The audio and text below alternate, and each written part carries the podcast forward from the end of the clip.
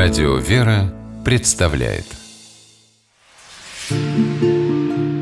Места и люди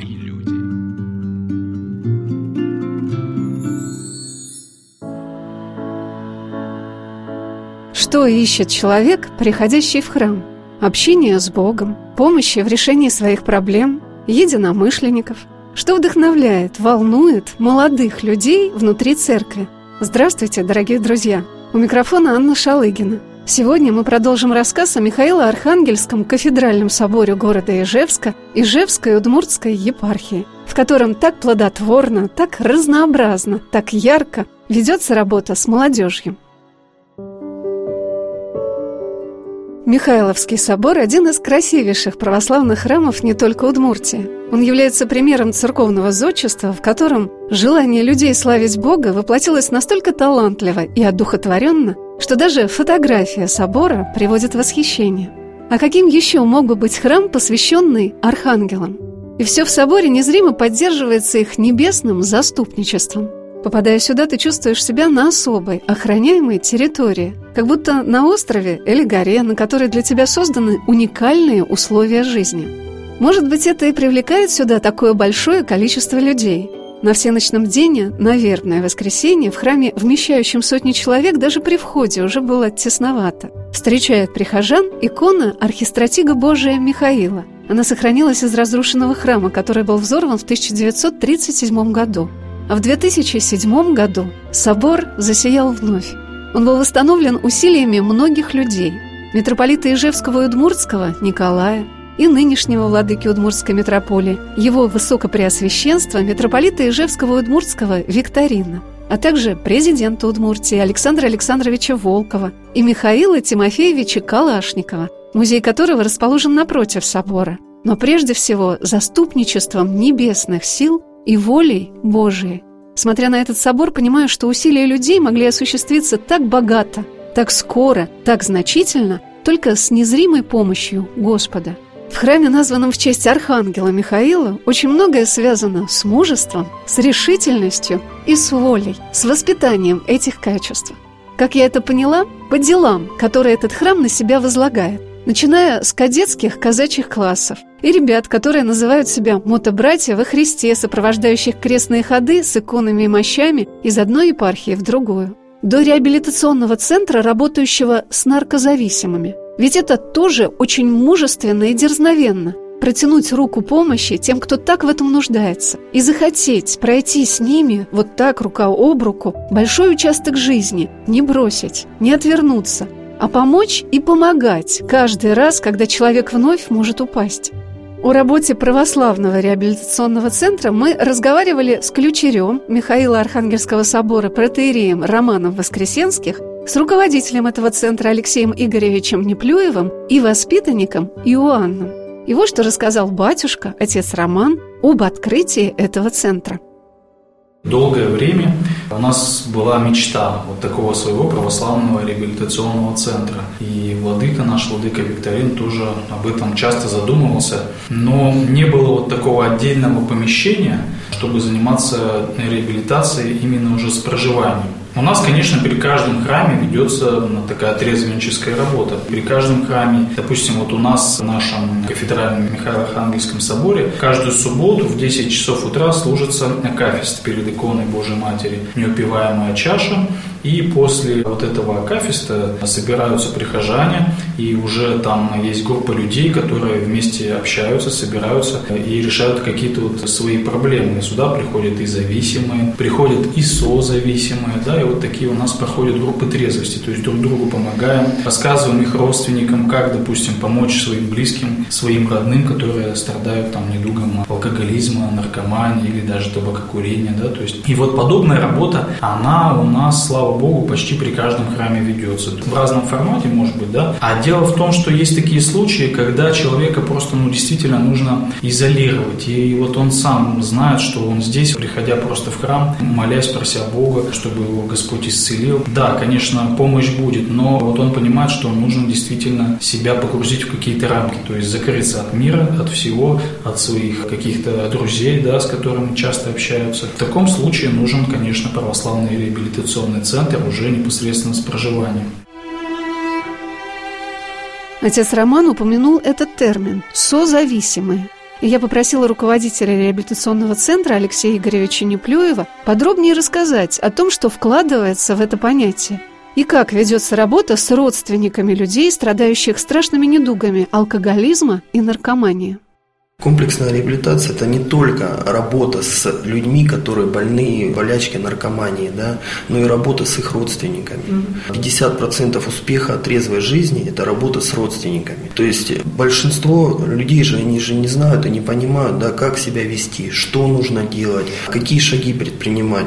Мы как раз этому и учим. Как и зависимых, так и работа со зависимыми в дальнейшем планируется. Это происходит общение консультантов, руководителей с людьми, у которых дети, либо супруги больны, да. Сейчас я хочу организовать группы самопомощи для созависимых, где будут все вместе собираться и интересующие вопросы какие-то задавать, я буду на них отвечать и выстраивать модель поведения с родственниками. Конечно, они все заинтересованы, да, но есть такой термин «больная любовь». Знаете, когда ну, человек находится на реабилитации, а мама ему шлет посылки через каждый день, вещи какие-то дорогие, себе ничего не покупает, а человеку 40 лет, да, она его убивает тем самым, он привык, что ему все это так достается, что он бедный такой, больной, он наркоман, а мама его жалеет, да. Но в том случае, если родители хотят, чтобы человек был трезвый, находился трезвым, эту больную любовь надо обрубать. В свои 40 лет человек должен уже помогать своим родителям. Этому всему приходится учить людей, потому что они растеряны, они потеряны, они не знают, как себя вести, потому что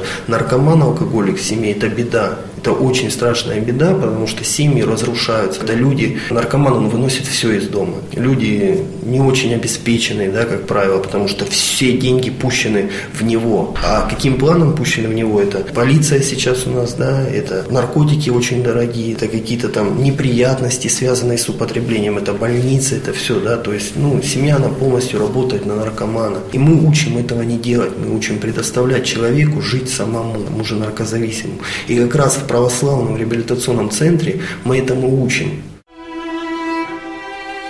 Алексей Игоревич рассказал о том, какими методами руководствуются организаторы и участники этого большого дела помощи людям, страдающим недугом алкоголизма и наркомании.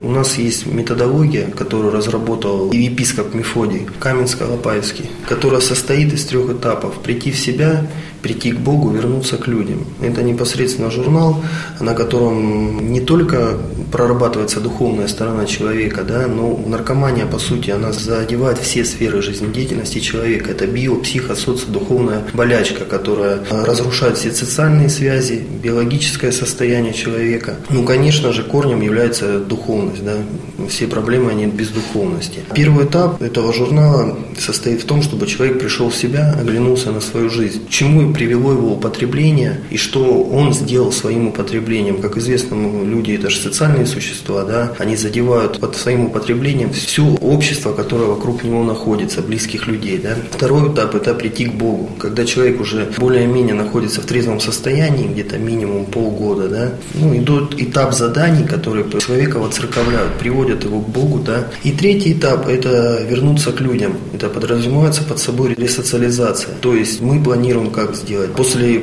реабилитационного центра снимать какую-то квартиру, чтобы люди, которые прошли у нас реабилитацию, они выходили не в никуда, а они выходили в то место, в квартиру, где будет также руководитель, который будет проводить группы терапевтические, который будет следить за то, чтобы проходили молитвы вовремя по расписанию, и уже непосредственно помогать им в трудоустройстве, где ребята отработали, пришли домой в ту же среду терапевтическую, где все выздоравливают. Потому что очень много срывов, ребята ходят в никуда, попадают домой к маме с папой, где люди больны также такой болезнью, как созависимость, не знают себя, как вести с их чадами, да, к женам своим, которые тоже больны, да, и это очень подталкивает к срыву. Епископ Каменский и Алапаевский Мефодий является руководителем Координационного центра по противодействию наркомании отдела по церковной благотворительности и социальному служению Русской Православной Церкви. Которая помогает открывать в России подобные реабилитационные центры работы с зависимыми и знакомит, и помогает внедрять свои православные технологии этой работы. Они во многом отличаются от работы в светских центрах помощи, которые открываются сотнями по России, и протестантских центров. Руководитель реабилитационного центра в Ижевске Алексей Игоревич Неплюев рассказал о том, как он сам столкнулся с этой проблемой. По сути своей я зависимый человек, попал в реабилитационный процесс где-то три года назад в качестве воспитанника. Прошел полный курс реабилитации и понял, что моя жизнь теперь ну, она неразрывно связана с тем, чтобы мне надо помогать людям таким же, как и я. Алексей Игоревич рассказал о том, насколько изменила его жизнь то, что он попал в православный реабилитационный центр – когда вот попал на реабилитацию три года назад, попал я в город Кострома, центр Сумарокова. Центр три года работает. Я как раз попал в тот момент, когда центр только открывался. Ну, прошел курс реабилитации, я стал там волонтером. Ну, просто трудиться, да, помогать ребятам. За время того, как я проходил там реабилитацию, мой руководитель Максим Сергеевич Бредихин познакомил меня с отцом Силуаном, игуменом. И я начал у него духовно окормляться. Прожил я в Костроме около, ну, получается, где-то и трех лет. За то время, когда я жил, я познакомился со своей супругой, когда уже работал там, уже после того, как волонтерил, работал консультантом, познакомился со своей супругой, сыграли свадьбу по благословению отца, да, духовного моего. И с ряду там причин мне пришлось все-таки уйти с реабилитационного центра, потому что 80 километров от Костромы, и как-то начал устраивать свою судьбу уже в другом направлении. Ну, позвонил отец Силуана и предложил возглавить православную реабилитацию в городе Ижевск. Ну, мне это достаточно интересно, потому что я ну, не вижу какого-то своего дальнейшего роста в духовном плане, да, что, не помогая другим людям, да, помогая им в прежде очередь, я еще помогаю себе, потому что я же тоже такой же зависимый, да, и для того, чтобы находиться в трезвости, необходима всегда эта среда вот, выздоравливающих людей. Алексей Игоревич, размышляя о том, на чем основана реабилитация в православном центре в Ижевске, рассказал, что главной составляющей, несмотря на плачевную статистику, для воспитанников центра является вера. Ну, как правило, люди, да, будем честны, откровенны, статистика это дело такое, ну, сухое, так скажем, да, суровое. Из ста человек трезвыми остаются пять. И это хорошо, слава богу, что остаются. Вообще вот по всей России такая статистика. Люди, которые проходят реабилитацию, неважно где, да, а пять человек остаются только трезвыми. И, как правило, эти пять человек, они приобщаются к церкви и уже устраивают свою жизнь непосредственно с Богом. То есть они служат в храмах, работают в реабилитации, как как-то вот, ну, все завязано на том, чтобы помогать другим людям. То есть все-таки это даже не дела главное, да, а вера. Вера, да. Ну, потому что все проблемы, они без духовности. Вы возьмите любого человека сейчас с улицы Мирянина, ему надо к нам на реабилитацию, даже если он не употребляет наркотики. Ему надо разобраться в себе и прийти к Богу. Потому что, к сожалению, мир у нас очень сейчас быстрый, и люди забывают о самом главном, что есть храм, есть батюшка, есть Бог, да, надо жить Богом. Как говорится, да, нельзя поклоняться мамоне там, и Господу. Но, к сожалению, у нас сейчас раздрайв в обществе. Я понял это, когда прошел реабилитацию. Я оглядываюсь просто на людей, на свою молодежь, да, на ровесников. Мне страшно становится. В одном из своих интервью епископ Каменский Алапаевский Мефодий сказал о том, что иногда сложнее бывает общаться с молодежью, которая не считает себя зависимой и больной, имея при этом массу других, не менее тяжелых духовных проблем. Об этом сказал и ключарь Михайловского собора, протерей Роман Воскресенских. Я думаю, то, что лукавый, он в свое время какие-то свои искушения да, готовит человеку, он по большей части. И мы с вами знаем, что, вот, допустим, в первые века христианства люди страдали, они шли на смерть, они претерпевали муки. Мы с вами знаем тех бесноватых, которых исцелял Господь. Их видели явно, как они падали на землю, они истекали пеной. А сейчас ведь беснование у людей бывает такое скрытое, и об этом часто святей святейший патриарх Кирилл говорит в своей проповеди, что бесноватый человек – это ведь не обязательно тот человек, который падает на землю и спускает пену. Это человек, который творит зло, когда зло его полностью поглощает. Так вот, сейчас в нашем современном мире, наверное, вот очень много таких людей, на самом деле бесноватых умом. И вот это все является и вытекает вот в те поступки. То есть, когда человек полностью, он, у него нет никакого чувства стыда, он идет по улице материться. Это наши СМИ, которые сейчас пропагандируют там и какие-то различные половые отношения, и ранние половые отношения, и всякие противоестественные. То есть вот вся та грязь, которая сейчас идет в СМИ, это тоже, наверное, своего рода вот беснование тех людей, тех умов, которые допускают такую пропаганду среди всех людей. И как Господь говорил, что лучше бы было, если бы этому человеку надели жернов на шею, пустили его в море, да, горе тому, через кого грех приходит в мир. Отец Роман вспомнил еще одну цитату из Священного Писания, из послания апостола Петра, которая говорит о том, насколько человеку трудно справиться с грехом, со страстью. Пес возвращается на свою блевотину, и вымытая свинья идет валяться в грязи. Такие страшные, нелицеприятные слова божественного откровения почему-то нас не отрезвляют. Как будто не боимся мы уподобиться не прекрасному божественному образу, а животному. Неужели этот традиционный туман козней дьявольских так опьяняет, будоражит сознание человека, что ему так трудно трезво посмотреть на вещи? Самый тяжелый, наверное, да, период в ремиссии – это первый год. Для себя я это понял, и почему мне, вот, допустим, было тяжело. Я сейчас анализирую, ну, потому что я всю жизнь жил с врагом человеческим, с лукавым. Он, он у меня сидел на плече, когда я употреблял. И уже на меня, наверное, рукой махнул и говорит, он мой. А только как я начал от него отходить, он меня всячески начал назад тянуть, да. И я думаю, это у каждого человека, который попадает на реабилитацию, он всячески хочет затянуть его обратно. Ну, слава Богу, уже третий год нахожусь в трезвости, благодаря Богу. То есть не стоит забывать, что все-таки на православной реабилитации главное действующее лицо – это Бог. Одного желания мало от самого человека. Это очень большая, да, но без поддержки. Без благодати. Да, без благодати. Да, которую дает Господь, без нее никак. Потому что благодать это и есть поддержка да. Да, верующего человека. Причем э, за этой поддержкой нужно всегда обращаться к Богу. Не то, что у меня что-то получилось, я избавился, появляется гордость, какой я молодец, я справился. И снова мы возвращаемся. Сегодня на «Волнах Радио Веры» мы рассказываем о Михаило-Архангельском кафедральном соборе города Ижевска, при котором был создан православный центр реабилитации для наркозависимых. Как строится работа в этом центре, на чем она основана. Мы беседовали с ключерем храма протереем Романом Воскресенских и руководителем и воспитанником этого центра. И вот что рассказал батюшка о том, с чего началась работа с наркозависимыми в Ижевске. Дело в том, что у нас эта работа налажена и на уровне правительственном, и на уровне нашего Минздрава. У нас долгое время существует молитвенная комната в нашем республиканском наркологическом диспансере. И Карлова Татьяна Борисовна, главный врач республиканского наркологического диспансера, она тоже уже с нами давно сотрудничает. И вот слава богу, что нам Министерство здравоохранения передало здание. Это бывший медицинский вытрезвитель. Оно, конечно, в плачевном состоянии, его мы перестраивали, и было очень много вложений. Вот несколько лет мы его полотали, и до сих пор еще по каким-то пожарным нормам нам тоже приходится его переделывать, перестраивать.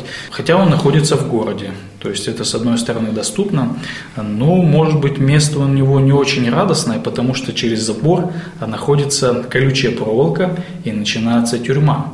Вот, конечно, для нас сначала было это, ну, как-то грустно. Думаем, вот хотим брать сюда людей для реабилитации, и вроде бы вот он приходит и видит здесь тюрьма такая, да, рядом находится. Но с другой стороны, потом стало понятно, что придя сюда, человек получает выбор. Или ты остаешься здесь, за стенами православного реабилитационного центра, и получаешь спасение, в том числе и от своей зависимости, или у тебя есть дорога, пожалуйста, вот через забор находится рядом тюрьма. То есть это ограждает, это как-то, наверное, взбадривает, да? И та сирена, которая там изредка раздается, она вот как-то будоражит человека. То есть как мы в храм поднимаемся под колокольный звон, вот, а там часто раздается сирена, которая напоминает, есть опасность. А вот какую историю рассказал о себе воспитанник реабилитационного центра Иоанн, как он попал в этот центр. Я проходил реабилитацию в протестантском центре в 2005 году, 13 лет назад. И потом служил в церкви здесь, в протестантской, занимался там детскими домами, ну, то есть жил ну, жизнью. Вот. Женился, у меня трое детей. и на- как начал читать книги, ну, то есть задумался там православие и погрузился в это, и то есть получилось как, я погрузился в православие, то есть уже не мог ходить в протестантскую церковь, да, то есть я оттуда ушел, там оставил служение, все, и в православную церковь не пришел, и опять у меня вот лет пять, наверное, такие э, метания по жизни, то есть оттуда ушел, сюда не пришел, и наркотики опять пришли. Вот, но уже семья, дети, вот, и хотел в центр православный попасть именно. В шестнадцатом году звонил в Москву, там координационный центр, тоже там сказали ехать туда, платно. А платно для меня это было как, ну, шоком, потому что все протестантские, они в основном все бесплатные центра. То есть, тогда не поехал, потом в 16 году здесь э, открылся центр, то есть в интернете увидел, подошел к отцу Олегу, он сказал, то есть он пока не работает. Так время шло, и вот дошло то, что ну, в этом году жена прочитала, что ну, открывается. Но жена тебе помогала находить эти центры? Ну, она, да, посмотрела. Руководитель реабилитационного центра в Ижевске Алексей Игоревич Неплюев рассказал, как можно обратиться в православный центр. У нас есть сайт в интернете, мы повещаем свою деятельность на страничке в Одноклассниках, ВКонтакте, в Фейсбуке, да, мы посещаем наркологию, то есть всячески я не скрываю, что я зависимый человек и всячески делюсь опытом своим, да, со всеми людьми, то есть я везде выставляю телефон свой, что бесплатная консультация, что звоните, поговорю бесплатно с вами, потому что в данный момент из реабилитации делают бизнес, а это очень прибыльный бизнес, и люди уже боятся обращаться некоторые. Я попросила Иоанна рассказать о том, как устроена жизнь в реабилитационном центре. Комнаты, в комнате 4 койки, общий зал, потом где проходят молитвенные с- собрания по просмотру видео, кухня, ну все как бы хорошо, меню, Спортивного зала нет. ну, нету пока. Спортивный зал на улице с лопатой. С лопатой. Сейчас зимой много сняли. Такая умеренная жизнь, ну, главное. А вот нужна умеренная жизнь или наоборот какая-то деятельность такая? Ну да, я как за то, чтобы все было умеренно. Иоанн поделился тем, что в протестантском центре, где он проходил реабилитацию 10 лет назад, воспитанникам предлагают очень много работать. И я спросила Иоанна, что побудило его принять православие. Сначала читал ну, протестантских книжек много, то есть там в основном это американские, корейские пастора. Ну. А потом мне один брат дал книгу Александра Меня «На пороге Нового Завета». Вот я с нее начал знакомство. Потом начал другие книжки читать. И у меня какое-то состояние пришло. Ну, для меня было православие это как ну, музей. То есть там поклоняются иконам, там не молятся на иных языках, как говорили, но нету Духа Святого, значит. Вот, я начал вникать это. Потом начал смотреть лекции отца вот, Олега Стеняева, какие-то диспуты православные там. И ну, разбираться начал и понял, что ну, что-то ну, не то происходит. И постепенно вот начались конфликты там с пасторами, то есть меня Стал задумываться все глубже и глубже, да? ну да. И понял, принял решение, что ну, не могу так больше жить. То есть все противоречит. Прихожу на служение, уже не могу. Ну, не как раньше, уже, уже не то. Тут не хватает. А начал святых отцов читать, вот, увидел вот именно источник вот этот, чистый, Увидел. древний, древний, И почувствовал. историю церкви. Вот так вот. Мне кажется, история Иоанна чудесной. Часто человеку дается рождением, семьей, страной, его вера и религия. Когда человек рождается в одной среде, а затем путем поиска приходит к истине, это удивительное водительство Божие и искренняя действенная жизнь в Боге. Иоанн рассказал о том, что помогло ему остановиться. Я и до протестантской церкви начал употреблять. И какой-то кризис у меня случался, то есть вот такой вот. Единственное, вот, что увидел, к чему прибегал. Уйти от проблемы, да? Ну да, алкоголь сначала, вот когда я с церкви ушел, начал, то есть я лет пять так, то употребляю там, один раз в месяц, раз в неделю выпивал, и как-то в душе все пустота, пустота, пустота, то есть со временем кризис больше становился. Дальше начинаешь употреблять больше, то есть уже понял, что куда иду. Тут семья уже, дети, то есть надо что-то, что-то было менять. Но сам понял или жена помогла? Сам, да. Сам понял. Да, ну, жена и на детей посмотрел, то есть, да. Но в любом случае должен сам человек, даже если его жена уговаривала, и родственники, если бы он сам не решился, никто бы ему не помог. Плюс как бы нашего центра, да, православного, то они открыты. Если человек захотел, он ушел, мы же не удерживаем. У нас Не тюрьма, да, и не не тюрьма, армия, не армия. Нет, у нас распорядок приближен к монастырскому. Руководитель центра Алексей Игоревич Неплюев рассказал о том, что распорядок является основополагающим в жизни воспитанников.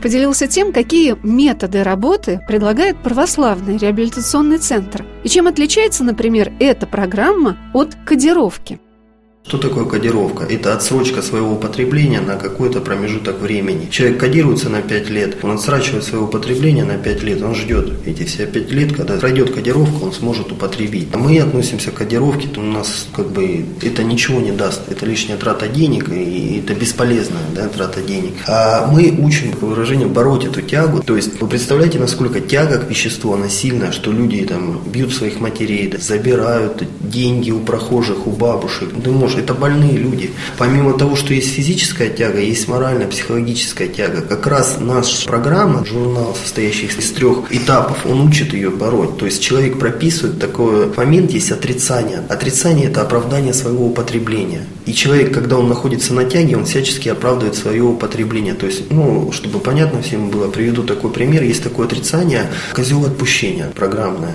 То есть человек себя оправдывает. У меня мама такая плохая, не дает мне денег, все, он пошел за этого употребил, он себя оправдал. И их больше трехсот этих оправданий. Мы их прописываем по заданию прописываем, как положено, правильно. И человек, он уже, допустим, по своему личному опыту скажу, когда я начинаю пользоваться этими отрицаниями, я уже понимаю, а, вот здесь вот у меня это работает, значит, мне надо что сделать? Ну, исповедоваться скорее мне надо. Поисповедовался, причастился, не проходит, да. А ну-ка давайте я еще раз отрицание пропишу этот журнал. Прописал, да. Почитал литературу, но не только духовную, но и психологическую, потому что это же тоже психологическая тяга. И надо в купе работать. Био, психо, социодуховная болезнь, надо все проработать. Опять же говорю, как бороться, ну, мне очень помогает выговаривание. Я сразу звоню компетентным людям, которые такие же, как я, и говорю, ребята, вот так и так. Мне говорят, мы пробуем это тоже такими вот борем так и так это. То есть общение, да, с такими же людьми, общение с отцами.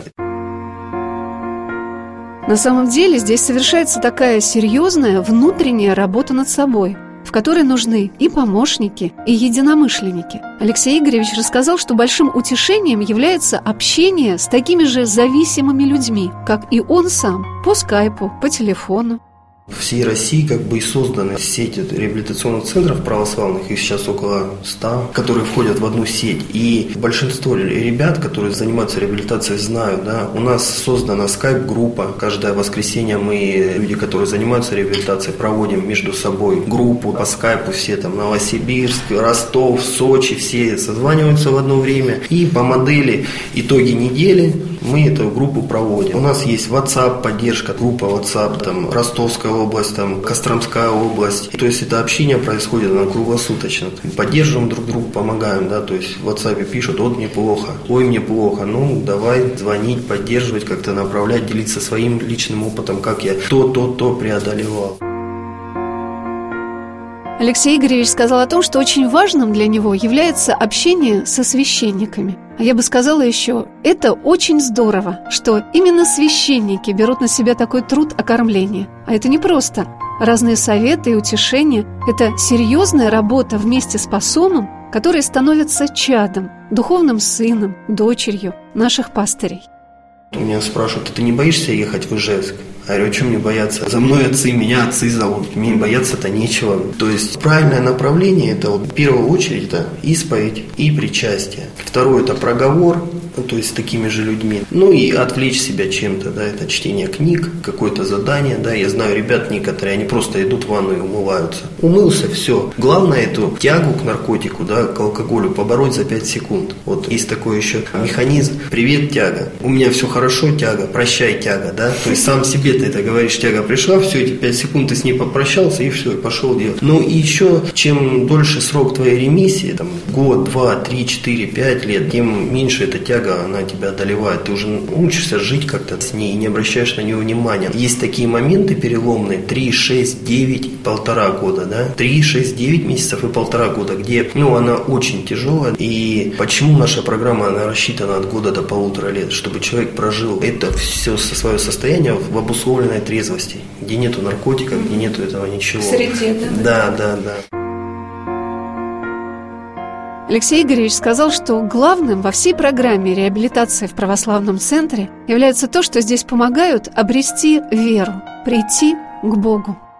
Программа, она же что говорит? Прийти к Богу. Мы же не только избавляем от наркотической зависимости. Я не хочу никакие там другие направления реабилитации ни в коем случае укорять или что-то, да, но просто я столкнулся с тем, что вот ребята проходят другие программы. Я встречаю людей, которыми я был 5-6 лет назад, только трезвым. Это сигареты, это мат, это сленг, это вот это вызывающее поведение. И я встречаю ребят, которые прошли православную реабилитацию. Ну, это совершенно другие люди. То есть они уже себе не позволяют ни сленга, ни мата, ни сигарет, ни какого-то буда, да, потому что очень часто зависимость, она меняет одна на другую. То есть ты был зависим от наркотиков, ты от наркотиков избавился, ты начал блудить, начал играть, начал вещи покупать. То есть это что же все тебе просто мы компульсивные люди, неуправляемые, да, и мы начинаем. Вот как раз православие, оно и учит этому, потому что жить надо правильно. Наверное, это и есть самое важное, что выносит человека с всей программы реабилитации, что есть какая-то другая, простая, ясная, свободная жизнь. Когда человек не связан многими своими недостатками и немощами, привязанностями и пристрастиями, когда он здоров и физически, и нравственно, и душевно. Но оказывается, это очень непросто, и без помощи Божией с этим не справиться. Мне кажется, что все равно нет какого-то универсального слова какому человеку, да, действительно зависимый. Нет такого волшебного слова, которое бы ты ему сказал, и вот он сейчас сразу бы остановился. Наверное, все-таки пока Господь не коснется его сердца, то есть мы можем сказать, родственники могут сказать, и мы поэтому и занимаемся с родственниками, учим, как ему рассказать, как его поддержать и какие советы ему дать. Но если не будет его личного желания, то все бесполезно, все наши труды. Православный реабилитационный центр работы с наркозависимыми в городе Ижевске предполагает проживание в центре более года. Только тогда человек успевает переключиться на образ жизни совсем иной, имеющий смысл, цель, время, радость, любовь. Когда он видит, что он нужен своим родным и тем, кто пришел ему помочь, священникам, церкви, Богу. Вспоминая сегодня слова Евангелия, хочется процитировать еще одно обетование из 18 главы от Матфея. «Ибо Сын Человеческий пришел взыскать и спасти погибшее». И как невелика эта беда и проблема, дай Бог, общими усилиями она будет преодолеваться. Места и люди.